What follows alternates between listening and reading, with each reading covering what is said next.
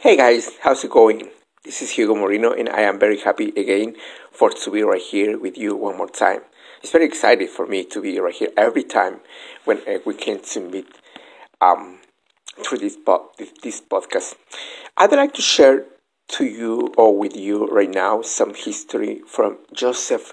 In um, actually, um, I've been talking about Joseph a lot but it's because I love this history. I love Joseph, Joseph history, and I would like to share um, some portion of the Bible about Joseph's what Joseph did, because um, you know when the Bible says when Joseph was a young man, he was betrayed by his brothers and sold into slavery.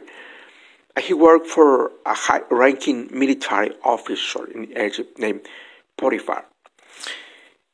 And um, Joseph had every right to be bitter and upset because his dreams were shattered. He was away from his family, living in a foreign country. I didn't know anyone. But you never read that Joseph complaining. He just kept being his best where he was. And he was so exceptional at all he did that Potiphar put him in charge of his whole house. And the Bible says the Lord was with Joseph. I love that.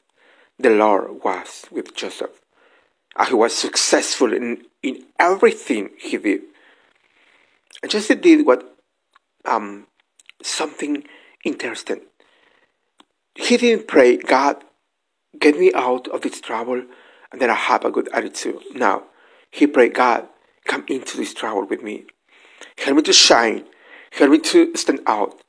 And one verse later it says, Potiphar saw that the Lord was with Joseph.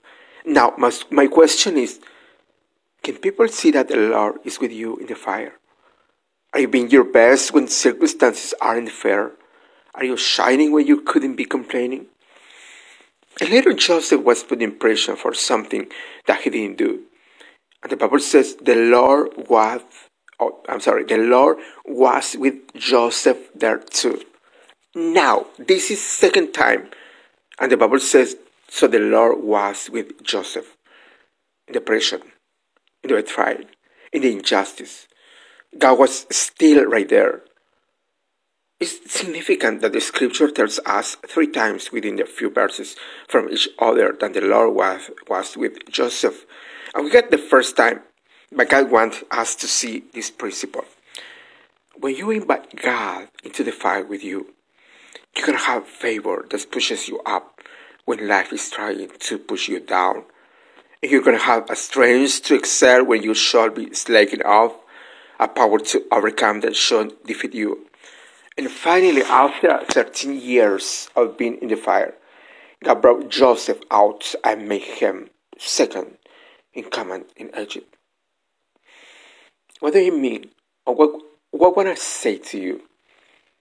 You may be facing things that don't look like they are ever going to change. But when God started, He's going to finish.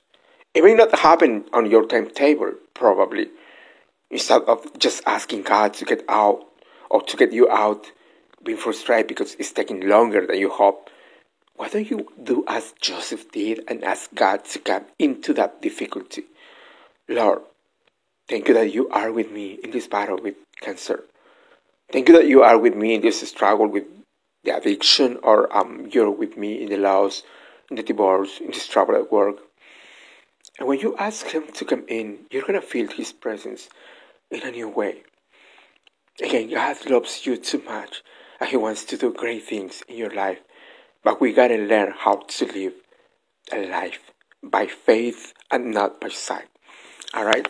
Thank you so much, and see you guys later next time. Bye.